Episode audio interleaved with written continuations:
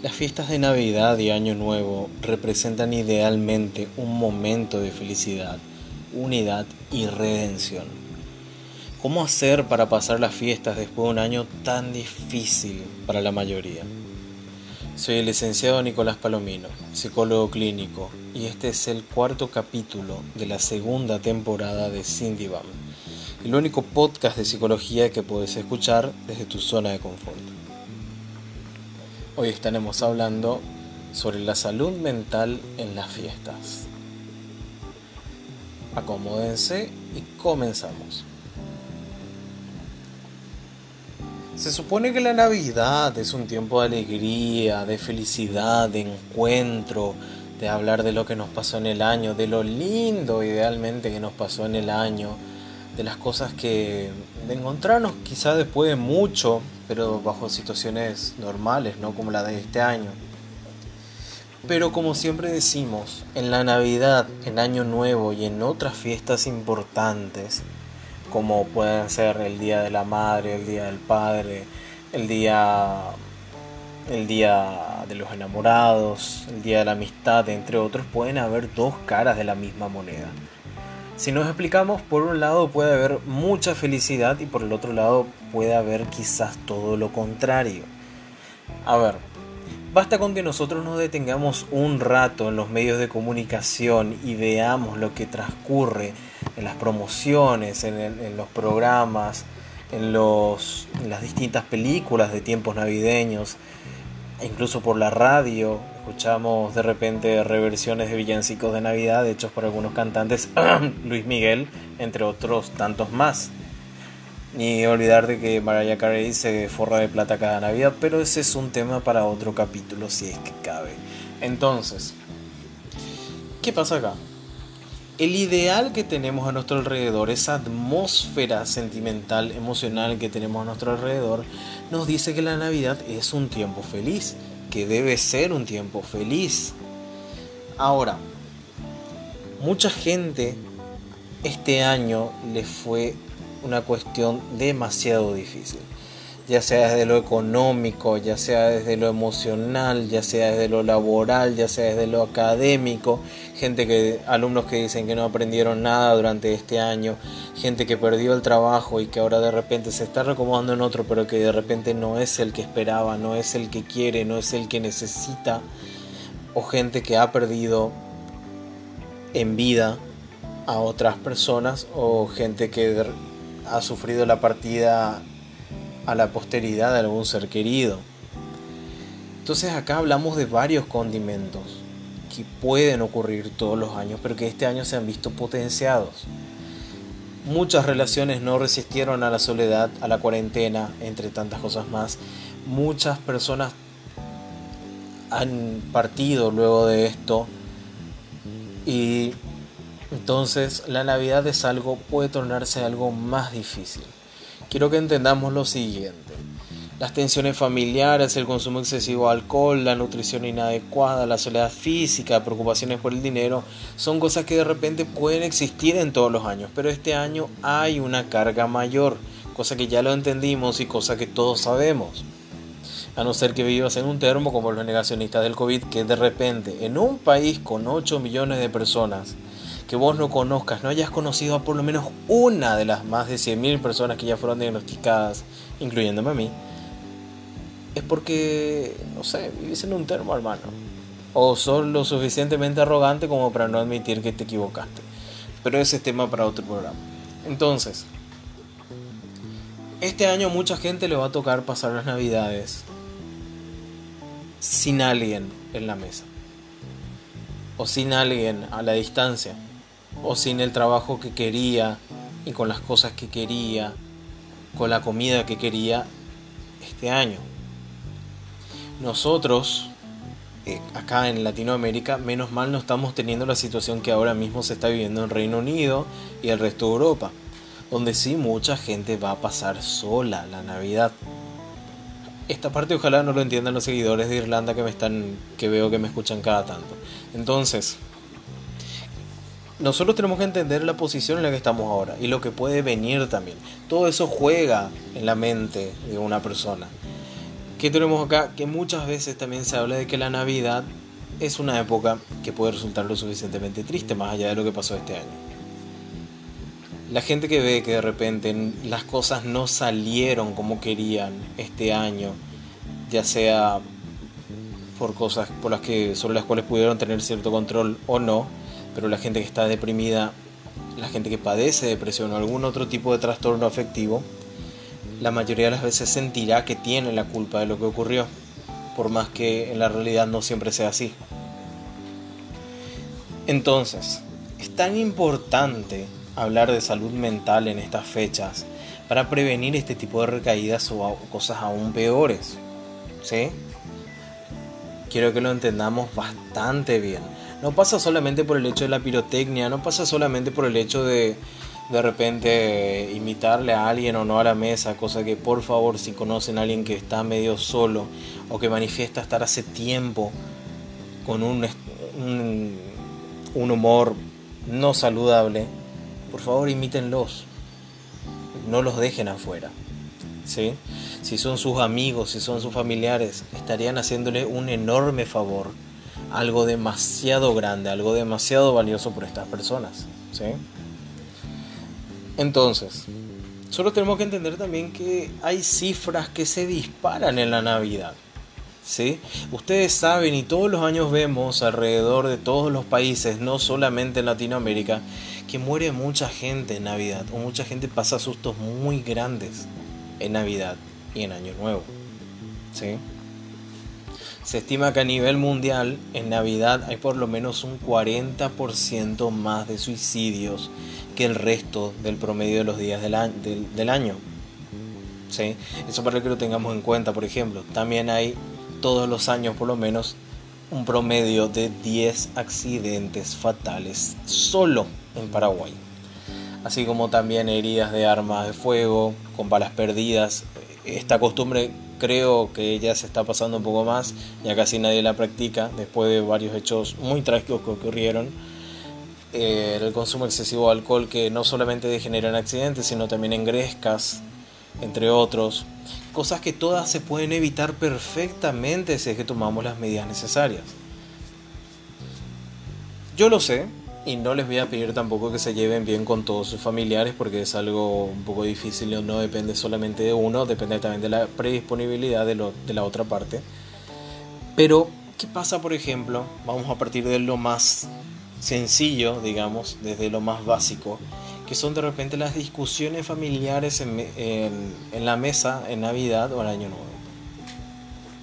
Todos tuvimos alguna vez algún familiar al que parecía que le molestaba que nos vaya bien. ¿sí? Creo que ahí estamos todos de acuerdo. Nosotros, ¿qué podemos hacer ante esto? Lo primero y lo que siempre recomendamos los psicólogos es la respuesta asertiva. A ver, ¿qué hablamos con asertividad? no estamos hablando de pasivo-agresividad como lo confunde mucha gente. No estamos hablando de, por ejemplo, te dice tu tío o tu tía, eh, fulano, ¿y para cuándo la tesis? Y de repente, bueno, por lo menos yo estoy en la facultad, tía. Oh, no, no se trata de eso, eso es ser pasivo-agresivo. A ver, podríamos nosotros decir, está bien, está en camino, ya me falta solamente algún capítulo, etcétera, etcétera. Respuestas saludables, respuestas de verdad, te agradezco que me lo preguntes, puede ser también un golpe sano, no innecesario, sino que bastante correcto a la hora de hablar de este tipo de preguntas, por ejemplo. Ustedes ya acomódenlo a la situación a la que, a corresponda. Está también, por ejemplo, cuando hay una conversación que de repente no nos gusta en medio de la mesa, nosotros no tenemos por qué estarla soportando. Es más, incluso si aún una, o dos veces decir, podemos cambiar de tema o me parece que, o proponer un nuevo tema en la mesa, si es que no funciona, nosotros tranquilamente podemos apartarnos un rato, dar una vuelta por la casa hasta que se termine dicho tema. No estaría nada mal, no es descortés, no es desubicado saber reconocer los propios límites y que los demás también los reconozcan. ¿sí?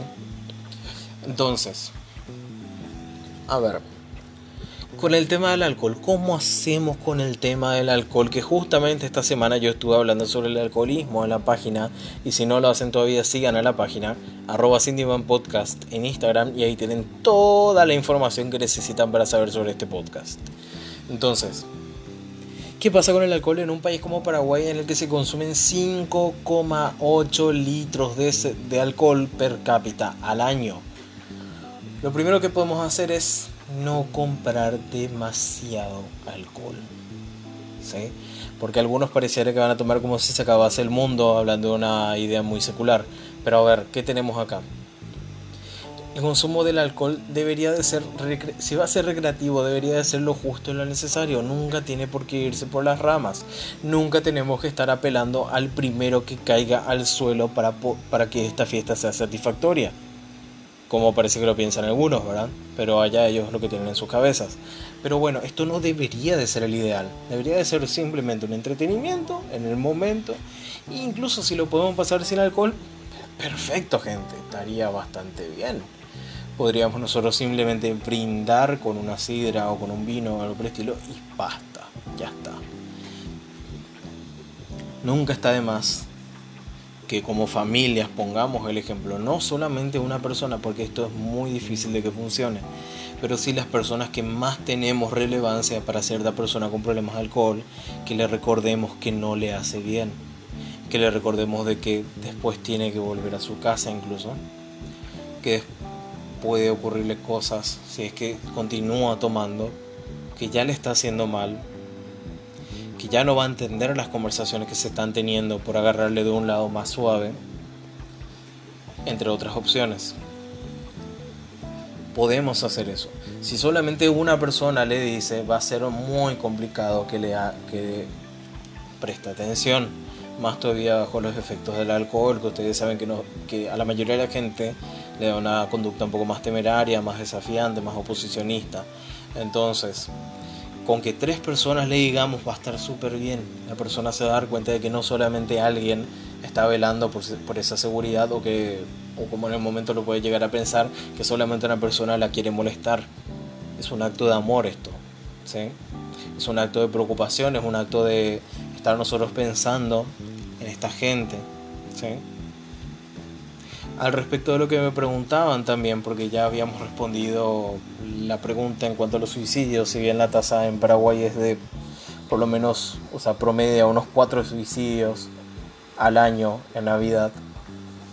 Eh, solo tenemos que tener en cuenta también el tema de las separaciones, que es la otra pregunta que nos hacían es muy difícil porque acá no solamente estamos hablando de romper un vínculo amoroso, también podemos estar hablando de romper un vínculo de amistad, romper un vínculo familiar o la interrupción forzada de un vínculo por fallecimiento.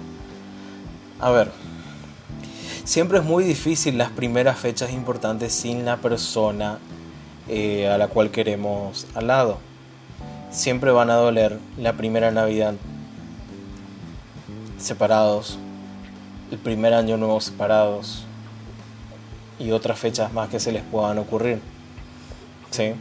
Entonces, acá nosotros que tenemos que tener en cuenta, primeramente, y no es un cliché, es algo bastante importante, que la persona que está deprimida o que solamente esté pasando un mal momento o esté, esté extrañando a alguien que en ese momento no pueda estar por algo motivo, nosotros debemos acompañarla. Esa persona no debe estar sola. ¿sí? No digo que seamos absorbentes, estemos todo el tiempo encima de la espalda de esa persona, porque eso sería altamente contraproducente y eso hay que entenderlo muy bien, ¿sí? No es que le tenemos que estar preguntando, ¿y fulanito y tal estás? Y dos segundos después, ¿pero fulanito estás bien? Así, no, no, eso no, ¿sí? Basta con que esta persona sienta que nosotros estamos ahí y por sobre todo que no sienta que lo estamos haciendo por compromiso. No se hacen las cosas por compromiso, se hacen porque tienen que nacer de uno. Créanme muy en serio que esta persona lo va a notar si que lo están haciendo por compromiso o solamente por caer bien. ¿Sí? Entonces, una vez entendido eso, podemos hacer que esa persona disfrute del momento poner a acotación ciertas actividades que a esa persona nosotros sepamos que le gustan siempre cuando no representen algún peligro para ella o para los demás. Así como también el hecho de sacar a flote algunos temas que de repente eh, tengan que ver con esa persona, por ejemplo, a mí fulano me cae muy bien, después de tal vez tal cosa que hicimos, etcétera, ¿verdad? Eh, sos una persona muy importante, por sobre todo cuando yo estoy solo, vos estás para mí, etcétera, ese tipo de cosas. Créanme que acá lo que más tenemos que hacer es hacerle valorar a esa persona nuestra presencia y por sobre todo que valore su vida. ¿sí? Esa vida que en el momento no le está haciendo algo demasiado gratificante. Nosotros tenemos que devolverle ese sentido, esa estabilidad, por lo menos esa noche, gente. Y créanme que esa noche podemos hacer un punto de quiebre para mejor en su vida, si es que hacemos las cosas bastante bien. Por sobre todo también evitar que hayan objetos con los que se pueda hacer daño, más todavía si es que ya manifestó ganas de hacerse daño en algún momento previo. ¿sí? Eso es algo bastante importante, eso es mucho, muy importante como dirían los Simpsons. Pero tenemos que tener en cuenta esto, por favor, es algo muy importante. Por sobre todo también se tiene en cuenta que la Navidad, más allá de su sentido espiritual, que no es por hacer publicidad ni nada por el estilo, pero que es el que lo tiene, puede llevar a muchas de estas cosas. ¿sí? A, gente, a la gente le puede resultar solamente una fecha más, o incluso como muchos lo piensan y como en, en sí muchos la han convertido como una fiesta comercial, cosa que no debería de ser así.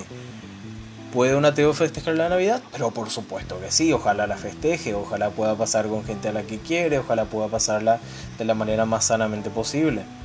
Si no significa un, o sea, si alguien no le da un significado cristiano a esta fiesta, simplemente le puede dar un significado de unión, ¿sí? Por lo menos eso lo hagamos, ¿se entiende? Antes de continuar con la contraparte de esta fiesta, quiero recordarles que estamos acá también gracias al apoyo de nuestros amigos de CIS Asociados, servicio de delivery, que está enfocado a pequeñas y grandes empresas. La disponibilidad es de 24 horas con recargos por horario nocturno contratando al 0981298253. Realizan envíos particulares desde 16.500 guaraníes. Puedes hacer envíos grandes con reserva previa con antelación, evidentemente no a una hora antes. Aceptan todos los medios de pago, efectivo, giro o tarjeta y cuentan con todas las medidas sanitarias. Así que si todavía no enviaste tu regalito, todavía no recibiste tu regalo que estás preparado para retirar de alguna empresa o de algún comercio, puedes hacerlo ahora mismo gracias a nuestros amigos de CIS Asociados Servicio de Delivery. Cuentan con todas las medidas sanitarias, no te vas a contagiar, a nadie le vas a pasar el coronavirus británico como dijo un amigo. Así que fuerza tenemos que tener en cuenta que también hay algunos resultados positivos con respecto a la Navidad. ¿Qué tenemos acá nosotros?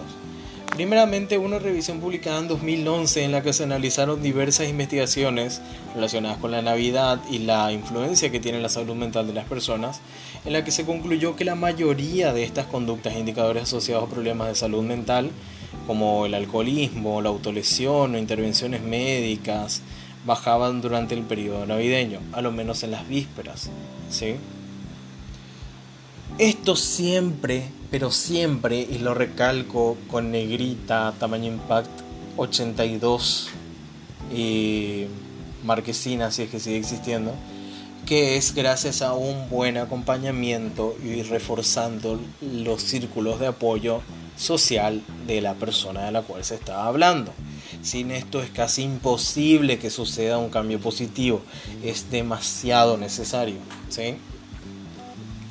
Estudios más recientes también han incidido en este tema, como por ejemplo el del psicoanalista McKeown, quien observó que las personas que colocaban antes la decoración de Navidad eran más felices. Así que si hasta ahora lo hacías en el 8 de diciembre, día feriado en Argentina y Paraguay, puedes hacerlo días antes y ya te vas a sentir un poquito más feliz. Pero ¿por qué? No es simplemente acomodar las luces y ser decorador y jugar a ser como estos primos que están en este programa Discovery. Acá lo que podés hacer, o sea, la, la importancia que tiene esto es sobre la comunicación que se puede generar en este momento. Cuando estamos armando el arbolito o estamos poniendo otros adornos con otra persona, se generan ciertas comunicaciones, ¿sí?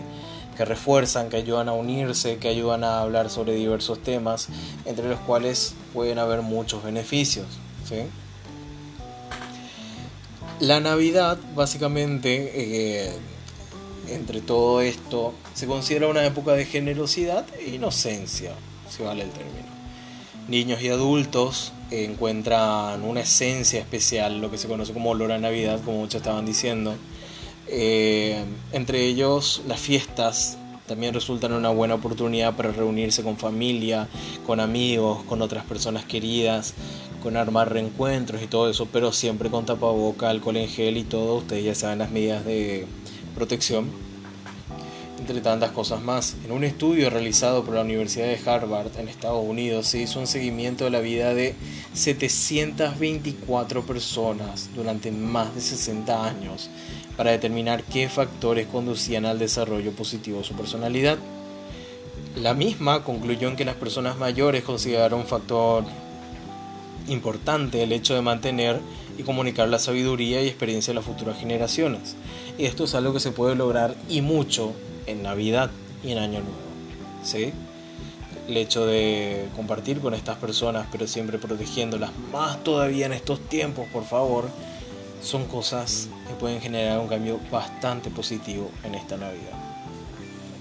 Así que me gustaría cerrar con una reflexión. Me gustaría que todos se tomen el tiempo de pensar ahora mismo a quién pueden invitar a su mesa. ¿Sí? ¿A quién pueden darle el honor de ser sus invitados en su mesa? Aquel amigo, aquella amiga, aquella amiga, perdón, aquella otra persona que no haya pasado un año fácil y que pueda de repente, que nosotros podamos de repente ser un ejemplo positivo para ellos un regalo bastante significativo y el más significativo en un año como este es la presencia en calidad y no en cantidad. ¿sí? Entonces tengamos todo en cuenta esto, sepamos aprovechar, sepamos valorar cada expresión de cariño por más que de repente no nos guste, por más que de repente a veces nos mostremos reacios a recibir cariño. En un año como este tenemos que aprender que esas muestras de cariño valen mucho más que nunca a lo menos en los periodos en los que, en los que la mayoría llevamos vivos. Soy el licenciado Nicolás Palomino, psicólogo clínico. Este fue el cuarto capítulo de Cindy Van, el único podcast de psicología que puedes escuchar desde tu zona de confort. Nos estaremos escuchando recién el primer miércoles de enero. Voy a tomar una pausita y nos volveremos a encontrar. Sigan en las redes arroba Podcast en Instagram. Pueden escuchar este podcast en Google Podcast, Apple Podcast, Anchor FM, Spotify y tantas plataformas de podcast más. Así que se van a enterar de todo si siguen a la página y nos estaremos encontrando en el 2021. Buon Natale y buon Capodanno per tutti. Buena Navidad y buen año nuevo para todos.